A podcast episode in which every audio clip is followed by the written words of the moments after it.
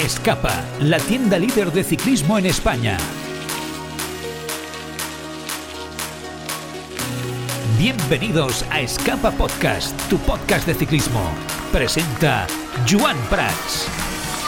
Hola, ¿qué tal? Muy buenas, ¿cómo estáis? Bienvenidos a Escapa Podcast, el podcast de la tienda líder en eh, ciclismo. Aquí estamos una semana más para comentar la actualidad del mundo del eh, ciclismo. Y voy a empezar hoy hablando de Chris Froome, una persona, un campeón, uno de los mejores ciclistas de la historia que sigue luchando, sigue luchando para conseguir encontrar su lugar, ese lugar que le permita volver a ganar, tanto como ello. Aquí hemos hablado muchas veces de Chris Froome, hemos hablado muchísimo a lo largo de los últimos años sobre si podrá o no podrá volver a su nivel. Este año seguramente con el descenso del Israel Premier Tech lo va a tener un poquito más eh, complicado aún para conseguir de momento esa primera victoria World Tour tras su lesión. Pero hablaba esta semana sobre otro tema, otro tema del cual muchas veces no se habla, un tema del cual muchas veces hemos incluso normalizado en el mundo del deporte y seguramente el tiempo nos dará una perspectiva médica, científica, algo de lo que no quiero hablar porque no sé, pero sí, me puedo preguntar cosas, como cualquier ciudadano de a pie que ha pasado el famoso virus del COVID-19, que eso, que al fin y al cabo, con el tiempo, vamos a poder saber cuáles han sido las connotaciones, las eh, situaciones más extrañas que nos ha dejado el virus en deportistas de élite.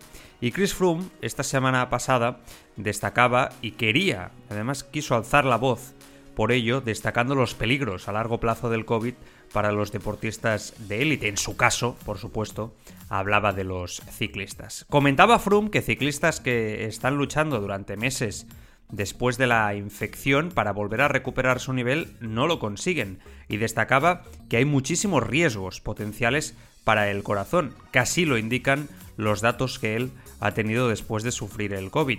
Y además decía que su VO2 máximo actualmente, después de pasar el COVID, es menor, y advirtiendo sobre lecturas extrañas en la frecuencia cardíaca. Y no es la primera vez que oigo a un ciclista que lo, que lo dice. Habla Froome, que tiene un micrófono siempre y un altavoz para comunicar y es importante que, lo diga. Y creo que es importante resaltar estas eh, declaraciones porque seguramente solo el tiempo nos dirá cuáles han sido las consecuencias del maldito virus a nivel deportivo. En fin, que aquí estamos, un día más en Escapa Podcast, vamos a comentar noticias enseguida con muchas cosas, muchos equipos que han empezado ya a rodar estos días por, eh, por, España, esto ya ha empezado por fin a nivel de pretemporada, vamos a disfrutar viéndolos por nuestras tierras como viene siendo habitual en los últimos tiempos. Y ojito, porque hoy se pasa por aquí un ciclista muy querido, muy querido, voy a tener una charla larga, extensa con él Hoy Domenico Pozzovivo, el mítico ciclista italiano de Intermarché o no. Intermarché o no. Ahora veréis por qué os lo digo. Lo escucháis y después sacáis vuestras eh, conclusiones. Empezamos, venga. Todo el día chupando rueda. Este es tu podcast. Escapa Podcast.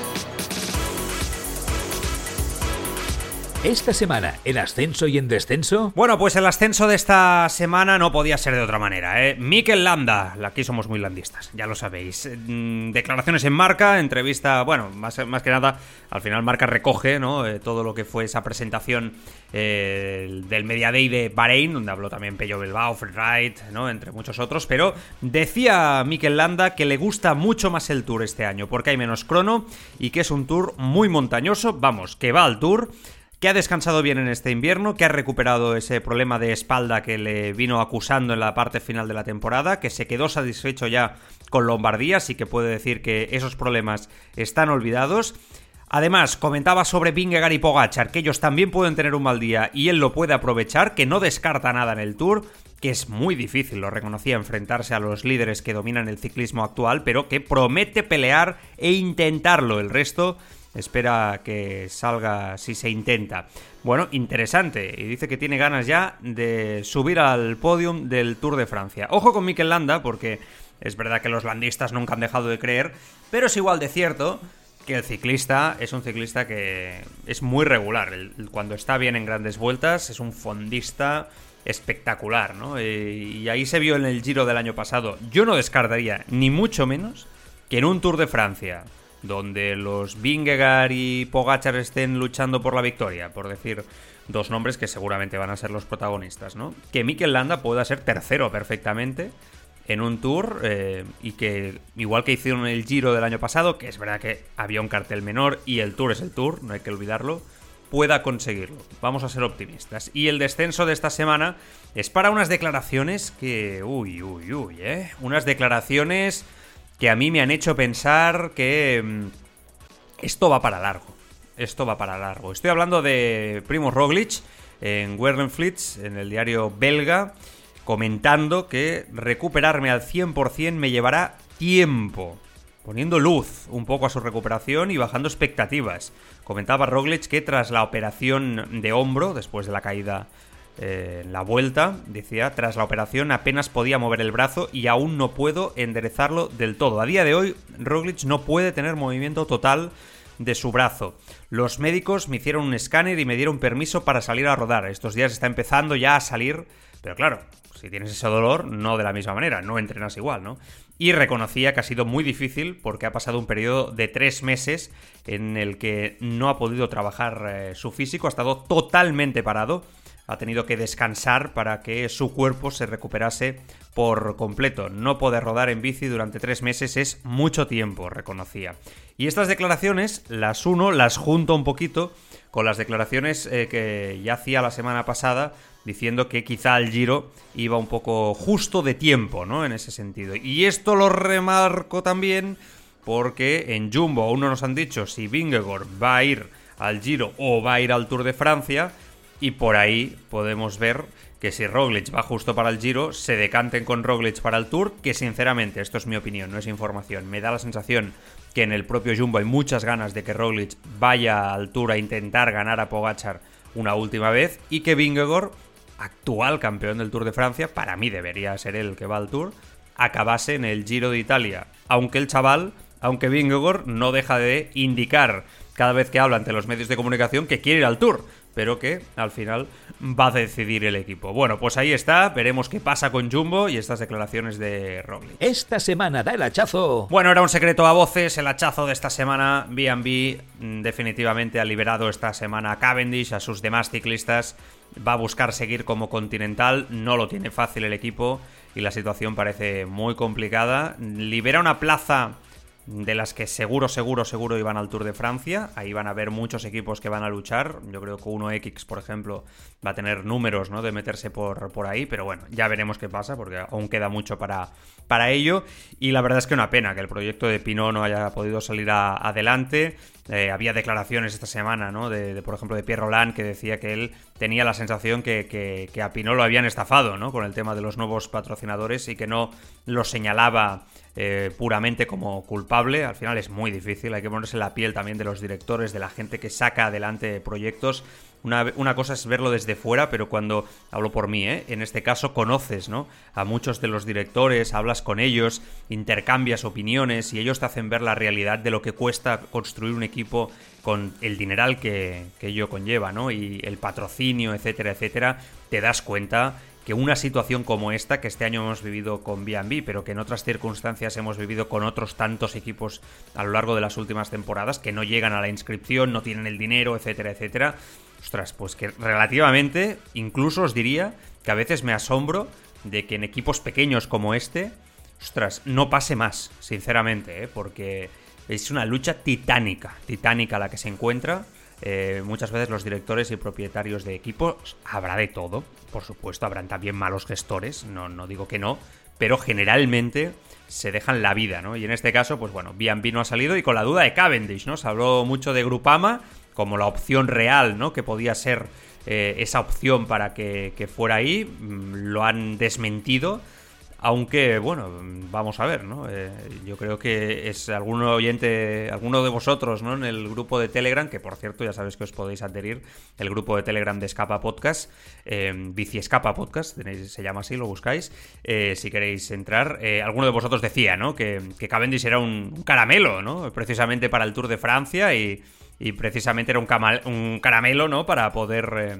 conseguir cualquier objetivo, ¿no? Eh, a nivel de victorias para muchos equipos. Pero es verdad que las plantillas están cerradas, los presupuestos también. Y es una ayuda, ¿no? Por supuesto.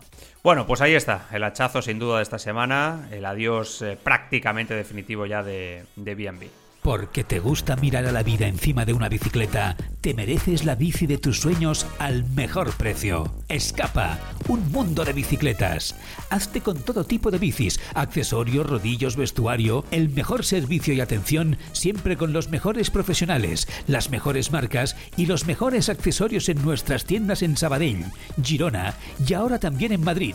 Y en internet en biciescapa.com con servicio de entrega en 24-48 horas. La mayor exposición de bicicletas eléctricas del mercado. Más de mil bicicletas en stock. Un mundo de bicicletas en Escapa.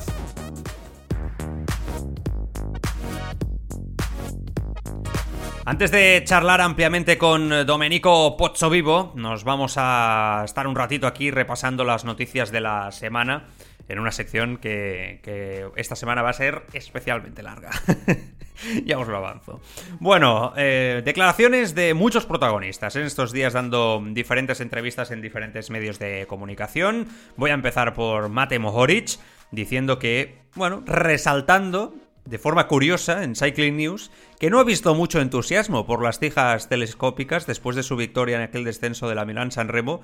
Dijo que tras ganar San Remo pensaba que todo el mundo empezaría a usarlo en los descensos y que no ha sido así. Y es cierto. Recuerdo aquí que hicimos una tertulia donde nos preguntábamos precisamente ello. Eh, ha hablado también Matt White, y me vais a decir, Joan, ¿quién es Matt White? Y es normal, y es el director deportivo del, del Team Bike Exchange, eh, desconocido, uno de los directores deportivos, diciendo que Eddie Dunbar será su líder en el Giro de Italia. Estas declaraciones han sorprendido a mucha gente. Dice que en las grandes vueltas aún no ha podido demostrar lo que vale, pero que pronto lo va a hacer. Creo que su mejor puesto en una gran vuelta fue en el Giro de Italia, ahora hablo de memoria. Eh, el 2020, el decimoctavo, decimonoveno creo que acabó con Ineos. Y es un ciclista que se había quedado sin espacio competitivo, ¿no? Eh, ha fichado por Bike Exchange y parece que lo quieren como líder, ¿no? Es una apuesta dura, importante, arriesgada, incluso llegaría a decir, yo creo que esto nos sitúa ya a Simon Yates, ¿no? En una situación de, Tour de Francia, pero bueno, vamos a ver, ¿no? Eh, porque a veces es lo que precisamente piden muchos ciclistas, ¿no? Este nivel de, de confianza total en circunstancias como, como esta, ¿no? Es decir, llegar a un equipo y que te digan, oye, vas a ir de líder al giro, ¿no? Vas a poder demostrar si vales o no vales para las grandes vueltas. Bueno, pues estará contento. Declaraciones también esta semana contundentes de Patrick Lefebvre, director eh, del equipo belga Quick Step. Eh, yo, la verdad, no sé. Siempre lo decimos, ¿eh? Muy contundente. Cada vez que habla él sube el pan pero muchas veces también yo creo que pone una presión sobre sus ciclistas desmedida. Declaraciones en la Dernier Eru eh, sobre Julián Alaphilippe y el curso pasado, muy gris que tuvo, y el futuro, ¿no? Dice que si todo va bien, Alaphilippe hará las carreras flamencas, incluido el Tour de Flandes, confirmando el responsable de la Armada belga, que eso sí, que el, bueno, el director confía en el que el francés se recupere. Bueno, es que estoy leyendo aquí toda la información, por eso me paro. Dice, me debe la revancha, dice el Efebre. Presión total, ¿eh? Para el ciclista. Julián tiene sueldo de campeón. Pam, ya te la dejo caer. Sueldo. ¿eh? Ya, algún problema, algún problema ya con la primera declaración, ya se ve que hay algo de, pasta aquí que no acaba de encajarle al Efebre. Pero debe confirmar que lo sigue siendo. Un gran campeón. Que ya no sea campeón del mundo, me da igual, pero en los últimos años no ha ganado mucho. Dos victorias en 2022. Sí tuvo mucha mala suerte, pero siempre son los mismos los que tienen suerte y los mismos los que tienen mala suerte. Vamos, excusas ni una. Y a la Philips acaba de quedar sin margen. Si falla, se irá del equipo. Yo creo que Lefebvre le exige muchísimo más. ¿Es justo? Para mí no. Para mí no, lo digo claramente, ya sabéis que nos gusta comentar las noticias con opinión. Para mí no lo es. Viene de un año muy cruzado, muy cruzado, con muchas caídas, y solo hay que. No hace falta ni recordar, seguramente, el 2021 que tuvo. Entonces, me parece que son unas declaraciones desmedidas y que pueden responder a que quieren encarar todo el equipo a Renko Ebenepul. Me da la sensación que económicamente Ebenepul va a pedir y va a demandar mucho, eh, con próximas renovaciones en los próximos tiempos, y que a la Philippe puede llegar a ser un problema. Por lo tanto, toda la presión en su caso. Carlos Rodríguez, un crack, el Ineos. Ahí está, el español que además este año yo creo que todos tenemos unas sensaciones extraordinarias con, con él. Después hablaremos también de Juan Ayuso. Dijo esta semana en marca que en Ineos trabajamos para volver a la cúspide del ciclismo, siendo consciente de que ahora mismo Ineos no está al nivel de Jumbo, ¿no? Eh, yo creo que es una evidencia, seguramente tampoco de, de UAE. Y bueno, ahí están Ineos, ¿no? En ese momento de reconversión. Dice que de momento tiene otro año más eh, de contrato con el equipo, que está centrado en eso y que cuando termine la temporada, en todo caso, ya veremos cuál es la mejor opción. Cuando le preguntaban por Movistar, no descarta nunca ese fichaje por Movistar. Queda mucho, pero es verdad que todo apunta a que Carlos puede acabar siendo azul, vistiendo por Movistar el año que, viene. Un poco la planificación de Movistar yo creo que va encaminada a eso, ¿no? en el año 2024 tener a Carlos Rodríguez y también a, a Enric Mas como, como líder, ¿no? Dice también, todavía me tengo que seguir conociendo para ver cómo respondo en las grandes carreras. Eh, y sobre Bernal dice que, cree que va a volver a su nivel. Había algunas imágenes esta semana de entrenamientos en Strava de Egan Bernal impresionantes, con unas medias brutales, 7 horas encima de la bicicleta. Bueno, buscarlo si queréis, en Google seguro que está. Pero, pero vamos, no sé si va a volver o no al nivel, pero que está entrenando por encima de la mayoría a estas alturas, de eso no me cabe la menor duda en el caso de Bernal. Y Carlos Rodríguez decía finalmente que ahora sabe que puede luchar por el podium de la vuelta. Va a estar chula la vuelta este año, aparte que va a presentar un recorrido impresionante y muy, muy espectacular. Yo creo que ahí Ayuso, Carlos van a estar luchando por la victoria, ¿eh? me atrevería a decir ya, de la Vuelta Ciclista a España. Uno del trek que nunca deja indiferente a nadie es Jasper Stuyven en Velo News esta semana. Le reconocía que le gustaría ganar más carreras este próximo año, que está buscando aún una victoria de etapa en el Tour de Francia pero dice que los monumentos tienen para él la misma importancia que el, que el Tour. Y se abría un poquito, ¿no? En esta entrevista en Velo News. Decía que tal vez debería hacer algo diferente hablando con los medios de comunicación, pero que él es quien es y siempre va a ser eh, auténtico. Dice, somos realmente accesibles, se refiere a los ciclistas, pero eso también significa que no siempre estamos sonriendo y que también podemos tener días malos. Aquí quizá en España no somos tan conscientes de que Jasper Stuyven es una persona que genera en el resto de Europa, en Bélgica, eh, Países Bajos, etc. Es una persona muy conocida, ha ganado monumentos y es un ciclista con una personalidad muy fuerte que acostumbra a dar palos ante, la, ante los medios de comunicación y contestar muy borde. Esto se conoce en el argot periodístico generalmente por ser una de las personas complicadas ¿no? a la hora de hacer entrevistas. Y por eso él comenta, comenta esto. Es un poco vinagre a veces a la hora de contestar, pero oye, auténtico. ¿eh? Y con el tiempo yo me quedo con, este perfil de deportista. Stefan Kung, un clásico, uno de los mejores eh, contrarrelojistas del planeta, que tiene claro que el objetivo para la próxima temporada es ganar el maillot arcoiris de contrarreloj, su gran objetivo. La campaña de clásicas dice que también va a ser importante, todo el equipo quiere obtener resultados en estos eventos y creo que eso es crucial. ¿eh? Decía el de Grupama FDG, que va a estar ahí, recordemos que renovó para 23, 24 y 25 eh, hace poco. Más declaraciones de Bahrein, ya veréis que las vamos a ir salteando, porque tuvieron este Media Day muy interesante, de Fred Wright, un ciclista que ya sabéis, que me encanta, creo que tiene un potencial enorme, lo demostró en la, en la pasada temporada, siendo protagonista en Tour y Vuelta, decía, espero poder tener un papel más importante el próximo año en el equipo, estoy emocionado de poder jugar más mis eh, cartas, vamos a ver qué significa tener un papel más importante si quiero hacer generales de vueltas de una semana. No lo veo en tres semanas, pero sí lo veo en carreras de una semana siendo protagonista. Hablaba de la Volta a la Comunidad Valenciana. Luego dice que va a hacer la primera ascensión en Bélgica con la Omblut, eh, etcétera, París-Niza, San Remo y luego las clásicas del norte. Por lo tanto, una primavera dura, ¿eh? contundente para Fred Wright, que yo puedo pensar, y podemos pensar todos, que puede caer una victoria eh, importante, ¿no? Porque tiene mucho, mucho nivel. Me da la sensación que, que si mejora en colocación, que es algo que el año pasado, sobre todo, mm, aún se le notaba inexperto, ¿no? En las clásicas ahí la experiencia es básica. Yo creo que tiene piernas, ¿no? Para hacerlo bien. Y Pello Bilbao también explicaba ese mismo día que a nivel de su calendario, otro ciclista que personalmente también me encanta y, creo que ha mejorado una barbaridad y que tiene tiene oficio, ¿no? Yo creo que Pello Bilbao tiene, es un ciclista con el que cualquier director se iría a una gran vuelta porque sabe que te va a responder, que va a hacer bien su trabajo, un profesional, que no te va a fallar, ¿no? Y eso realmente está, está muy buscado en el mundo del ciclismo actual. Bueno, dice que la primera parte de su calendario está más o menos em, definida. El inicio va a ser en Australia. Después eh, dice que tendremos el foco importante en el País Vasco. Da la sensación que va a intentar ganar la eh, Pello Bilbao. Este año también haré casi seguro las Ardenas. Luego el Tour va a ser el objetivo principal de este año, para ayudar un poco a Mikel Landa, supongo y reconocía que está disfrutando más que nunca a los 32 años que se encuentra a un gran nivel aunque siempre se puede mejorar. Quiere mejorar contra el crono, aunque recordemos que ha mejorado mucho contra el crono. Dice que Jumbo, Ineos, UAE están un peldaño por encima de, ellos, que es complicado plantarles cara, pero que pueden ganar etapas, ¿no? En generales por equipo, etcétera, etcétera. Que es un corredor, polivalente, que cuando toca liderar también lidera sin ningún tipo de, problema. Y es cierto, ¿no? Y es cierto que, lo hace. Hay otras declaraciones de Mikel Landa también en, marca, diciendo un poco, destacando también lo que dijo en Media Day, ¿no? Que le gustaba mucho el tour, que el tema de la, de la crono, que le va bien, etcétera. Bueno. Em, Jumbo, subastando bicicletas esta semana. Han estado subastando las bicicletas del Tour, tanto del femenino como del masculino, del Giro, etcétera.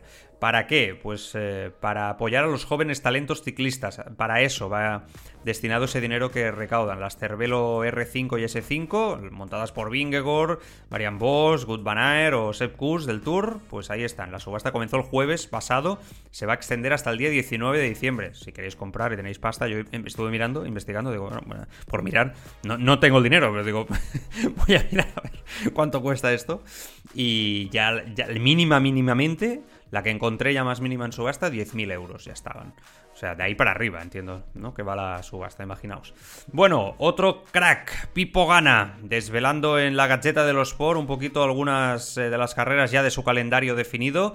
Va a estar y va a debutar en la Vuelta a San Juan, París-Roubaix, también va a estar ahí, y Giro de Italia. Yo soy de los que piensa que Pipo Gana puede hacer una grandísima París-Roubaix. Aún no lo ha conseguido a lo largo de su carrera, pero por sus características a mí me da la sensación que lo puede hacer realmente bien. Otro crack joven, del que aquí en España quizás se hable, se hable mucho menos de lo que se habla ¿no? generalmente en el mundo del ciclismo, es Johannesen, el ciclista noruego muy muy bueno que es un escalador potente y que es de la generación de Carlos Rodríguez y que ya luchó en algún tour del porvenir con él, etcétera, etcétera. Pues esta semana en TV2, eh, la televisión noruega, comentaba que pensó en retirarse con 23 años y con todo un gran futuro por eh, delante esta pasada temporada. Dice que caminar estaba bien, caminar de moverse, ¿eh? caminar, pero que le dolían mucho las rodillas incluso al bajar las escaleras, y que si hubiese seguido sufriendo tanto dolor como sufría en su día a día, no hubiera podido seguir pedaleando esta temporada, que pensó varias veces en retirarse. Ahora parece ya que está recuperado, pero muchas veces no somos conscientes del calvario que sufren los ciclistas en silencio cuando tienen lesiones poco conocidas, ¿no? En este, en este caso. Me viene a la cabeza la lesión en la segunda parte de la temporada de Tom Pitcock, ¿no? Que ha tenido que ser incluso operado y que le dolía mucho una rodilla y al final pues eh, no podía dar el 100%, ¿no? Bueno, una de las carreras que a mí personalmente también en primavera más me gustan es la E3 eh, Saxo Bank Classic. Se va a disputar el 24 de marzo. Salida y meta, como siempre, en Herelbeke. 204 kilómetros, 17 muros, entre ellos el Paterberg y el O de. Ahí el año pasado ganó Good Van acompañado de la POR. Recordemos que fue una de las carreras más dominantes de Good Van Ahora hablaremos ¿eh? del ciclocross y Good Van No me, no me he olvidado. Pero bueno, que ahí está esa carrera también presentada y que lo comentamos aquí, aquí en Escapa como no puede ser de otra manera. Esta pasada semana también el Euskaltel Euskadi confirmó la incorporación de Nekoiz Azparren eh, para los años 2023 eh, y 2024 el ciclista guipuzcoano da el salto desde el filial y certifica el trabajo de formación y cantera de la Fundación Euskadi. En Ecoiz compartirá Mayot con su hermano mayor, Xavier Miquel, que este es un fuera de serie, que continuará de naranja el próximo año. Juventud para los dos, eh, los dos hijos de un padre ciclista, que además es un loco de la bici absolutamente y que, bueno, yo creo que son una familia encantadora, muy luchadora y vamos a ver dónde llegan. ¿eh? El año pasado sonaba que Xavier Miquel parece que interesaba de una forma importante a Movistar, ¿no? Vamos a ver si, si en el futuro podría llegar a darse esa transacción o no, pero bueno, que en, la Fundación Euskaltel, en Euskaltel, Euskadi lo van a tratar de maravilla los dos hermanos para que sigan eh, formándose. Thibaut Pinot, aquí somos bastante de Thibaut Pinot, ¿eh? En lo bueno y en lo malo, pero es verdad que es un cazaetapas brutal, una persona que ha sabido reconocer sus límites, ¿no? Como vueltómano. Eh, creo que ahí está también la grandeza a veces del ciclista. Oficializado que va a estar en el Giro de Italia 2023. Cinco años después de su última participación, su objetivo va a ser el Giro. Seguro que nos va a regalar grandes victorias de, etapa en las grandes montañas del Giro de Italia en la próxima temporada. Godú confirma que va a estar pues en el Tour de Francia. Así un poco se van organizando en el equipo.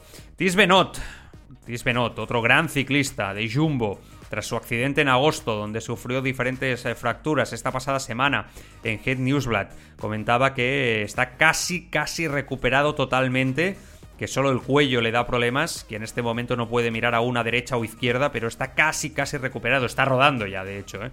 Estos, eh, estos días el bueno de Tis Benot. Fijaos cómo son estos accidentes, desde agosto estamos en diciembre y aún tiene problemas en el cuello, ¿eh? tremendo, sin duda. Otro crack, otro ciclista que apunta que en los próximos tiempos va a ser protagonista, Quinn Simons, el del Trek. Mucho fan, ¿eh? Mucho fan. He visto eh, esta semana en Telegram, en redes sociales, eh, también del, programa, ¿no? Cuando comentamos en redes también las declaraciones que había hecho, en Cycling News. Os gusta, ¿eh? Simons, os gusta.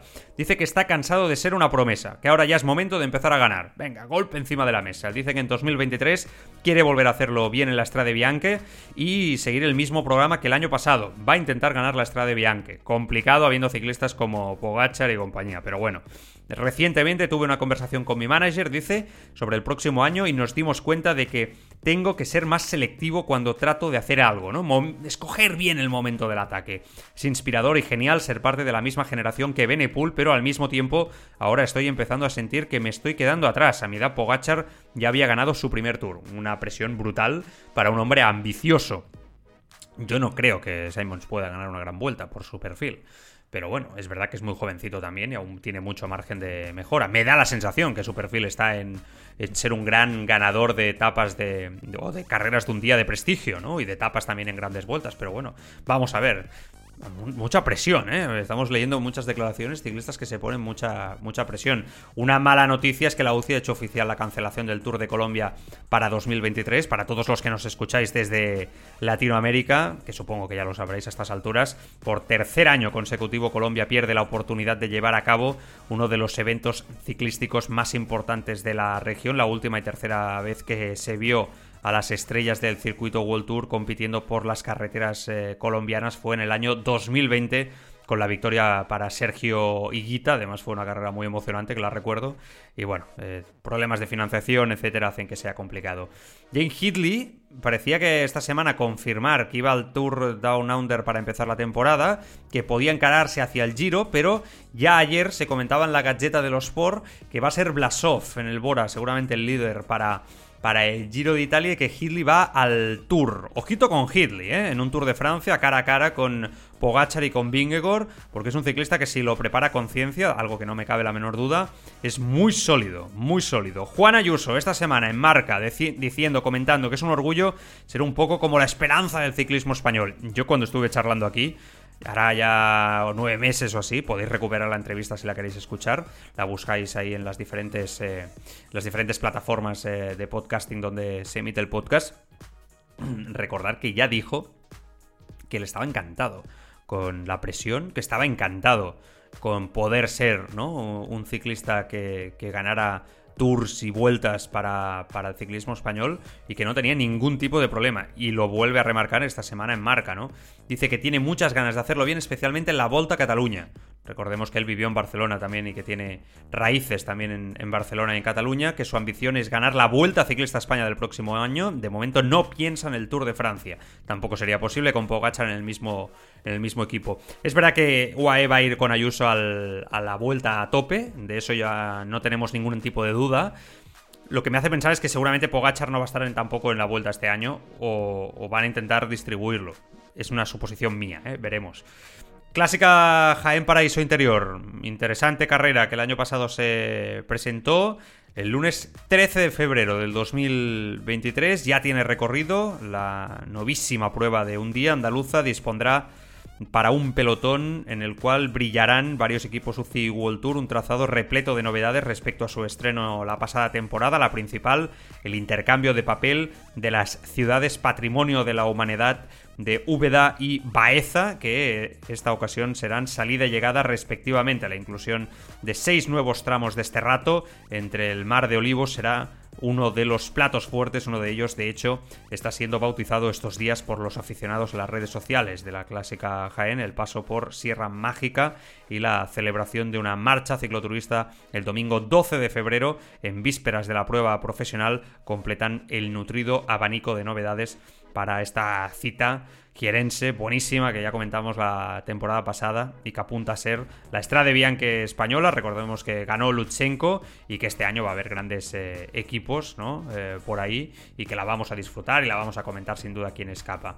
Eh, ¿Qué más? A ver, que yo creo que más o menos está comentado todo. Bueno, Renko Benepul hizo un Instagram live esta semana pasada con sus, con sus seguidores diciendo que hay hermosas contrarreloj en el Giro, que le sienta muy bien, que espera hacerlo muy bien, que la última semana contiene etapas de montaña súper duras, pero que son muy hermosas, que ha estado mm, caminando, caminando, ¿eh? dice mucho en este pasado invierno, en este invierno en el que estamos aún, eh, que le gusta hacer otras cosas, además de andar en bicicleta, que solía correr mucho como futbolista y todavía le, le encanta, que ha pensado en hacer ciclocross, vamos a ver si en los próximos años vemos a Ebenepul haciendo ciclocross, y que su gran sueño es ganar las tres grandes vueltas.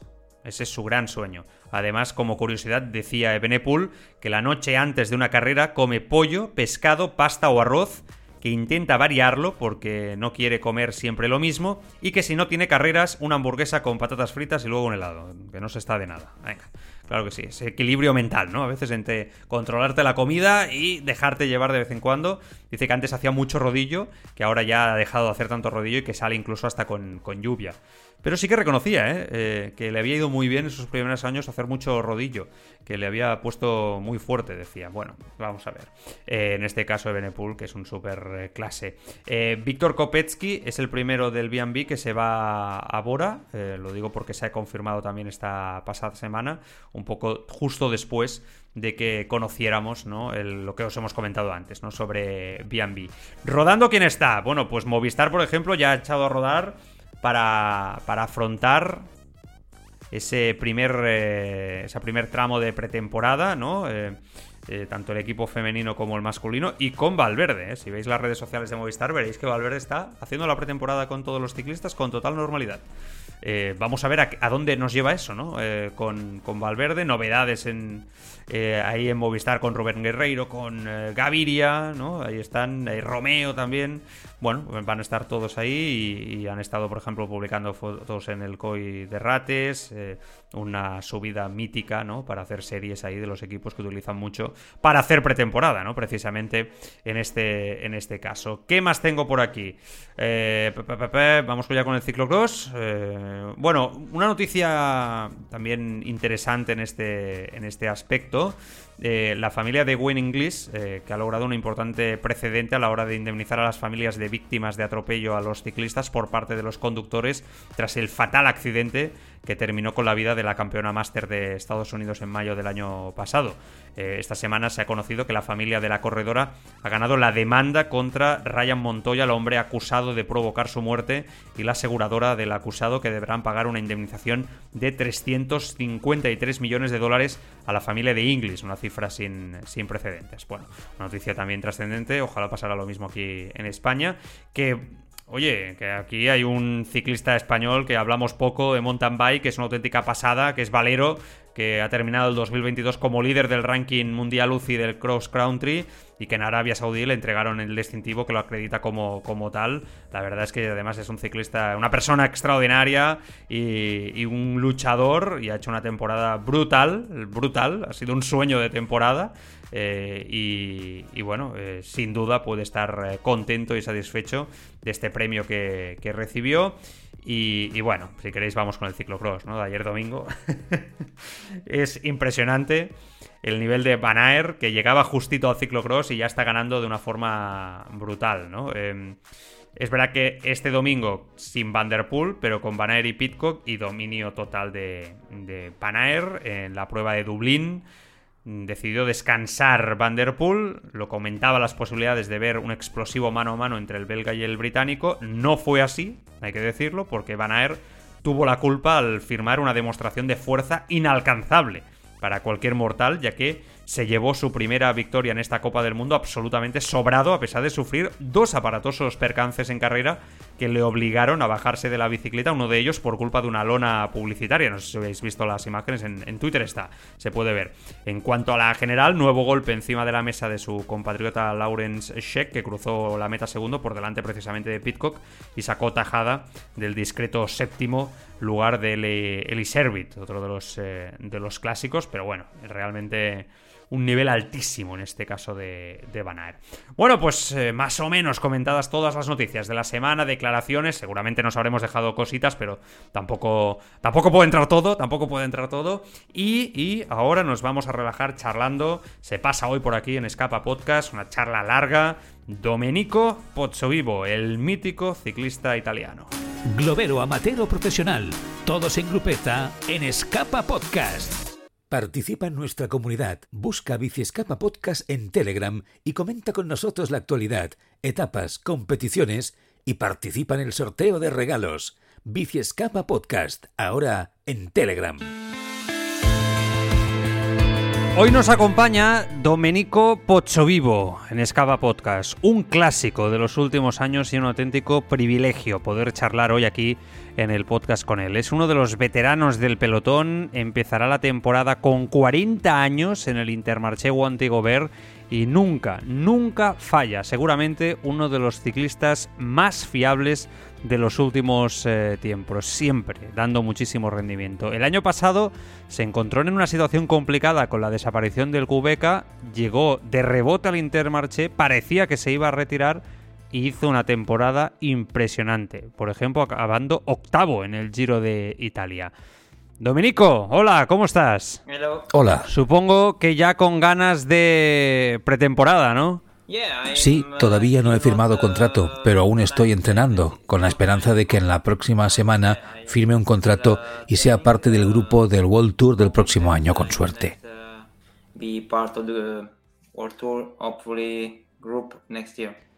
Porque entendemos que la situación contractual con el equipo es eh, de seguir una temporada más, ¿no? Con el Intermarché. A mi edad es difícil programar más de un año, así que estaría feliz de firmar un año más. Pero eso no quiere decir que sea el último. Tal vez pueda correr un par de años más. Creo que soy más optimista que el año pasado. Tal vez pueda firmar antes de febrero como sucedió este año. Así que me estoy preparando con un punto de vista optimista. Porque ¿dónde vais a hacer la pretemporada en el Intermarché? La pretemporada del equipo es en España, en Altea, y después en enero hacen una concentración más de pretemporada. Así que me uniré a ellos tan pronto como firme el contrato. Por si no estoy con ellos en la primera concentración, ya tengo previsto 10 días en Tenerife del 20 al 30 de diciembre. Muy bien. ¿Cuáles son tus principales ¿no? objetivos para este 2023? Los que te marcas ¿no? en rojo para, para este próximo año que está cerca ya de, de empezar. El objetivo principal sigue siendo el Giro de Italia. Esa es la carrera que más me gusta y también es donde tengo más posibilidades de estar entre los 10 primeros de una gran vuelta. Y también me gustaría estar en un alto nivel constantemente durante la temporada. Así que hay que empezar ya en buenas condiciones y ser protagonista de las carreras o de las carreras más importantes hasta el final. Supongo que habrás visto ya los recorridos de Giro, de Tour, próximamente de la Vuelta Ciclista a España, pero Giro Tour ya lo sabemos. ¿Qué te parecen? Recordemos que el Tour casi no tiene lucha contra el crono. Creo que son recorridos muy diferentes los que se han presentado ya de las grandes vueltas de este año, porque en el Giro hay muchos kilómetros de contrarreloj, aunque el último es muy difícil y con una subida casi fuerte. Por el contrario, el Tour es más corto, con también alguna subida en el recorrido. Así que es un enfoque muy diferente en las dos grandes vueltas. Y en general creo que la diferencia también está en la última semana En el Giro es como en los últimos años, muy, muy difícil, con muchas etapas de montaña súper difíciles seguidas. Y en el Tour es al contrario. La semana más importante es la segunda, es la que tiene las etapas más difíciles y también la contrarreloj. Entonces, este es un enfoque diferente para las dos grandes vueltas, también de los líderes que deben estar quizás más enfocados en la segunda semana de la gira y luego en la tercera semana del Giro. Intermarché es uno de los equipos que mejor rendimiento ha dado en los últimos tiempos. Eh, la verdad es que hizo un año pasado impresionante, consiguiendo destacar por delante de equipos con mucho más presupuesto. Realmente aquí en España se, vivía incluso con cierto cariño hacia el Intermarché. ¿Qué lo hace tan especial? ¿Qué hacéis de diferente? ¿Cuál es el secreto para poder o haber conseguido durante el año 2022 estar a ese nivel tan alto? Creo que hay un gran ambiente en el equipo. Es un equipo de trabajo, pero cuando estás dentro sientes que estás en un grupo familiar, gente trabajando sin tanto estrés, aunque sean muy profesionales. Así que creo que es la combinación perfecta para tener resultados durante toda la temporada y además pasártelo bien fuera de las carreras. Siempre te has mostrado ambicioso, pero tras ver cómo llegaste a Intermarché el año pasado, entiendo que el balance del 2022 que tú haces es muy bueno. Sí, el balance que hice de mi año pasado es muy bueno. Además, hay que tener en cuenta que comencé la temporada tarde y que cambiar el material también tarde no es fácil. También está mi edad y mi problema biomecánico por mis accidentes. Entonces, cuando comencé a controlar esto, comencé a tener buenos resultados y excepto cuando el COVID no me permitió estar en muy buenas condiciones, el resto de la temporada para mí fue una temporada bastante buena.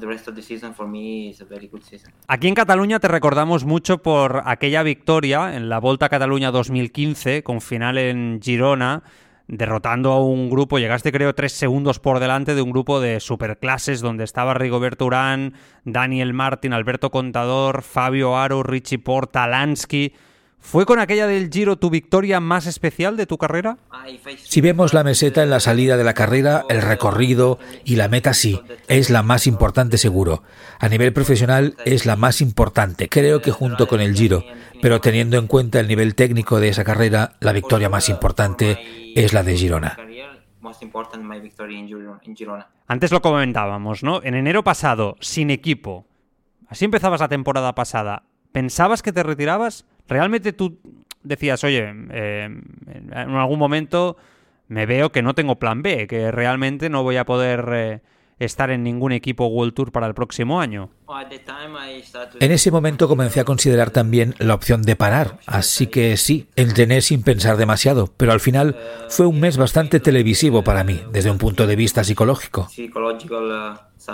Desde España, desde la distancia, a veces nos da la sensación que Pozzo Vivo lleva esperando desde hace ya muchos años ese Giro de Italia perfecto que puedas plantarte en un podio. ¿Es una opción ya descartada? Uh, sí, mi objetivo siempre fue ser capaz, muchas veces, no siempre, pero muchas veces, cuando estaba a principios de año, de poder lograr un podio. Pero sí, muchas veces he tenido hechos desafortunados y también mi condición tal vez no era lo suficientemente buena para luchar por el podio. Finalmente, no logré un podio, pero muchas veces estuve muy muy cerca y mi nivel era lo suficientemente bueno como para lograrlo. En realidad, el ciclismo es muy difícil, el nivel es muy alto estar ya entre los diez primeros después de mi accidente y este año estar principalmente entre los cinco primeros son buenos resultados. Este es el objetivo, estar entre los diez primeros a mi edad después de lo que me pasó. Es que siempre, Pocho Vivo, Domenico, una caída en un momento inesperado cuando todo va bien. ¿eh? yo creo que esta norma muchas veces está acompañado en, grandes vueltas a lo largo de tu carrera. Al final, en el deporte también hay que tener en cuenta algún factor impredecible, como la suerte o la mala suerte. Entonces, en mi caso, creo que no tuve un gran tour en el que pudiera decir, wow, qué resultado tan bueno e inesperado. En general, he tenido que trabajar mucho para lograr lo que he conseguido. Aquí hemos tenido en España el ejemplo de Alejandro Valverde, ¿no? Hasta los 42 años rodando a un nivel, bueno, impresionante, muy, muy alto. Él decía que era su gran pasión, que su vida en torno al ciclismo le divertía, que todo giraba en base a la bici, pero que no era un esfuerzo, que era su profesión, su pasión. ¿Es lo mismo para ti? Eh, ¿Sigue siendo lo que más te divierte? ¿Es por ello que aún sigues con 40 años encima de la bicicleta? Sí, es casi lo mismo. En general tengo muchos intereses secundarios, pero el principal interés de mi vida es el ciclismo y también estoy casado, pero no tengo hijos. Entonces puedo estar quizás más enfocado en el ciclismo y todavía tengo pasión por eso, así que lo hago sin mucho esfuerzo. Y en todos estos años, ¿qué es lo que más ha cambiado en el ciclismo a nivel profesional? ¿Qué es lo que más ha cambiado en estos, se puede decir, ¿no? 20 años. El principal cambio creo es que los corredores llegan muy pronto a un nivel superior. Antes, cuando tenías que enfrentarte para hacer una clasificación general de la gran vuelta contra quizás un chico de 20 años, en un momento en que pasó a profesional, tenías que esperar y crecer. Para hacerlo por primera vez tenías que esperar normalmente un par de años y ahora pueden pasar a profesional y ser líderes de la general del equipo World Tour desde el primer año como profesional. Así que creo que los jóvenes corredores de hoy son más capaces de entrenar muy bien ya en junior. Entonces, cuando son profesionales, conocen su límite e intentan empujar muy alto desde bien pronto. Hace unos años tuviste una, una, grave caída, un grave accidente en un entrenamiento cuando fuiste atropellado, dejándote secuelas en los brazos. Bueno, vimos las imágenes además de otras caídas que también has, eh, tenido. Eh, ¿Cómo se ha visto tu carrera afectada por, estos eh, percances? Creo que mi carrera se vio muy afectada por esto. Seguramente en el momento en que tal vez estaba haciendo o tratando de dar un gran paso, me encontré un gran problema con un gran accidente. En algunos casos, incluso pusieron en aprietos mi carrera. Así que también estuve sin correr hace algunos años desde mi primer accidente importante en 2006. Gané más en 2014. Entonces sí, para mí una de las grandes desventajas en mi carrera es lo que sucedió en los accidentes, seguro. En 2019 fue el accidente más importante porque también arriesgué mi vida. Volver a correr como ciclista profesional es un logro muy grande para mí y también para el médico que me atendió.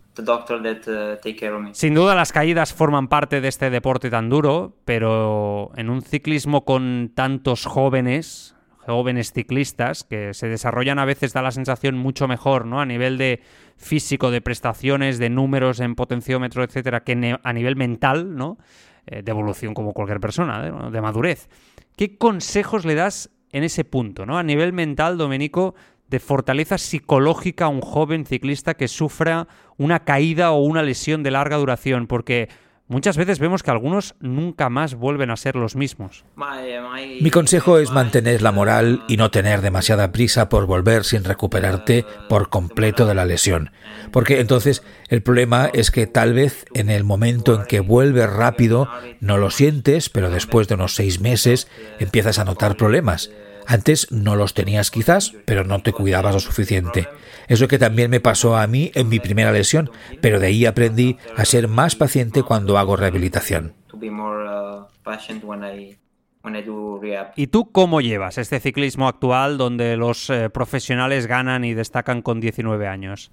Seguramente el ciclismo se está acercando un poco a otros deportes de alto rendimiento como quizás la natación.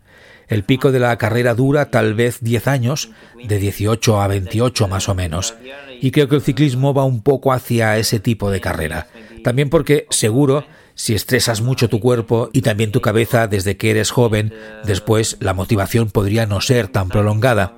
Así que Creo que en los próximos años veremos carreras que comienzan muy temprano, pero que tampoco terminan en el mismo periodo de ahora, donde 45 es la edad de promedio. Tal vez serían 3, 4, 5 años menos. ¿Le auguras mucho futuro a este estilo de vivir el ciclismo con tanto joven saliendo a este nivel?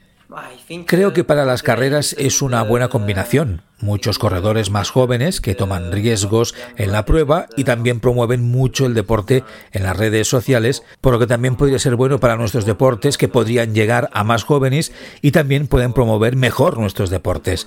Creo que también el riesgo es estar demasiado estresado al principio y luego tener falta de motivación más tarde. Pero en cada situación de la vida moderna el estrés es cada vez mayor y por eso no podemos ir contra todo el mundo. Eres de los pocos que puede decir que ha estado en momentos míticos de las últimas décadas en grandes vueltas. Has visto de cerca, has estado aguantando con ellos, luchando muchas ocasiones con ellos y has sido compañero de algunos de, los grandes nombres de los últimos 20 años, luchando con Froome, con Alberto Contador, con Nibali, con Alejandro Valverde, con Purito Rodríguez y ahora además has coincidido y luchando con Pogachar, con Van Aert, con Nebenepul, con Vingegaard, con uh, Roglic. La gran pregunta, tú que los has tenido como rivales a todos, has coincidido en dos épocas, ¿cuál te ha parecido mejor a nivel de talento natural? Eh, cuando corres cerca de Pogachar ya puedes ver que es fácilmente el tipo más talentoso que he visto. En el Giro de la Emilia eh, acabaste tercero en 2022, ya en el tramo final de la temporada, antes de Lombardía, por detrás justo de Pogachar y de Enric Mas, que ese día ganó, seguramente en el día donde mejor estaba Enrique de, todo el año, con mejores piernas. Aquí en España, es verdad, Domenico, que nos preguntamos mucho hasta dónde puede llegar Enric Mas, ¿no? Si puede luchar con los mejores por ganar un Tour de Francia. ¿Tú qué opinas? Creo que sí, creo que hizo un muy buen final de temporada compitiendo con el mismo nivel también en la vuelta, donde Benepul tuvo un nivel muy alto. Así que creo que para él es posible pelear contra Pogacar, Benepul y Vingegaard al mismo nivel en un Tour, especialmente no en un largo plazo. También hay algo que te quiero preguntar y es si el ciclismo italiano está en crisis a nivel de conseguir grandes nombres para luchar eh, con estas generaciones, ¿no? Eh, sobre todo en, grandes eh, vueltas. Es cierto que ahora mismo no hay, ¿no? Se va Nibali, que ya en los últimos años no ha estado a ese nivel, tú también vas cumpliendo años, evidentemente, pero da la sensación que no hay nadie que, que coja ese testimonio, que no sé si quizá lo tendría que haber cogido Fabio Aru, pero también retirado seguramente prematuramente, y no hay ningún nombre, ¿no? Que parece que pueda estar al nivel de todos estos ciclistas. Sí, de momento no tenemos pilotos jóvenes que puedan estar al mismo nivel. Incluso cuando eran jóvenes, en realidad algunos estaban al mismo nivel que los grandes, así que tal vez necesiten más años para ser también competitivos con ellos. Seguro que no hemos tenido un buen periodo, especialmente en el Grand Tour y también con Vincenzo Nibali retirándose este año. Para el próximo año también será difícil lograr el top 10 en cualquier gran vuelta. Una curiosidad, ¿cuál ha sido tu mejor amigo en el pelotón en todos estos años? Aquella persona con la que te quedas. Uh,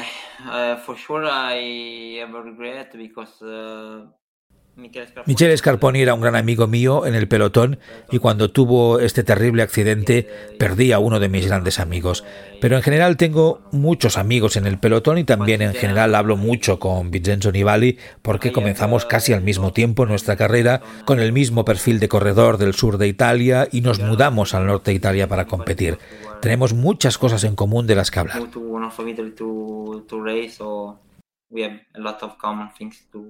Otra curiosidad, cuando vas subiendo un puerto, tú que has vivido ¿no? la evolución del nuevo ciclismo, lo has visto, como escalador mítico que, eres, un clásico, ¿no? Como escalador, el perfil perfecto, ¿no? Como escalador, poco peso, etcétera.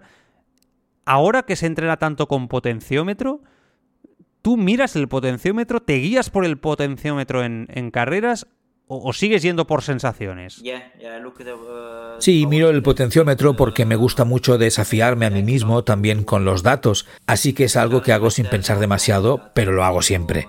Calculo cada tiempo durante la carrera y trato de batirlo simplemente para tener algo en que pensar y no enfocarme en el esfuerzo, en el dolor en las piernas. Compartes equipo con una de las grandes promesas del ciclismo mundial, que es Girmay. Yo creo que de eso no hay ningún tipo de, duda. Además, Intermarché ha apostado fuerte ¿no? con su renovación por ser el estandarte del equipo, especialmente pensando en clásicas y en carreras al, sprint. En estos años de carreras coincidido con muchos jóvenes talentos. ¿Qué te parece Girmay? Eh, ¿Qué, le hace diferente tú que lo conoces bien? Creo que su especialidad es que puede rendir en diferentes campos. Es rápido en sprint y puede escalar muy bien y además cuando le ves te das cuenta de que su forma de pedalear es muy natural, lo hace realmente fácil y también se toma el deporte de una manera divertida. Cuando está en la bicicleta creo que es uno de los tipos más motivados y concentrados que hay. Dicen los que te conocen que eres el intelectual del pelotón, que tienes una amplia cultura. ¿Te sientes así? Directamente diferente un poco al prototipo fuera del ciclismo, ¿eh? del prototipo de ciclista en este, en este caso, de, lo, cómo es fuera de lo que es el puramente ciclismo. ¿Te sientes diferente? ¿Te sientes así como un intelectual, algo diferente? Te encanta la música, también ser músico. ¿Cuál es el mejor sonido que representa el ciclismo? ¿Cuál es el sonido del ciclismo para ti? Como dije al comienzo de la entrevista, tengo muchos intereses secundarios además del ciclismo. Me gusta mucho estar informado sobre todos los aspectos de nuestra vida y cuando mis compañeros me piden algún consejo sobre cualquier aspecto fuera del ciclismo, estoy orgulloso de poder dar algún consejo. Creo que una obra maestra de Rachmaninoff porque en diferentes momentos de su trabajo el ritmo y también la actitud de su música es realmente diferente. Es una gran variabilidad. Por último, ¿te ves como director de equipo cuando te, te retires? Sí, claro. Tengo que empezar a pensar en esto porque el año pasado estuve cerca de terminar mi carrera y también creo que después de retirarme mi perfil es más el de un entrenador de rendimiento, entrenador de rendimiento tal vez. Podría ser mi papel perfecto en un equipo más que el de jefe de equipo. Bueno, Domenico, gracias y mucha suerte. Antes de que acabe el año, a ver si tenemos noticias ¿no? sobre tu futuro. Creo que sí. A veces mi, mi training camp en Tenerife me ha traído buenas noticias y creo que también este año tal vez será así. Ya sabes que en España se tiene mucho cariño hacia tu persona, que eres uno de esos eh, ciclistas queridos, ¿no? Ya también en, todo, en todos los países, yo creo. Te mando un fuerte abrazo y como digo, mucha suerte con el Intermarché que estaremos siguiendo de cerca. Cuídate. Gracias, gracias a vosotros.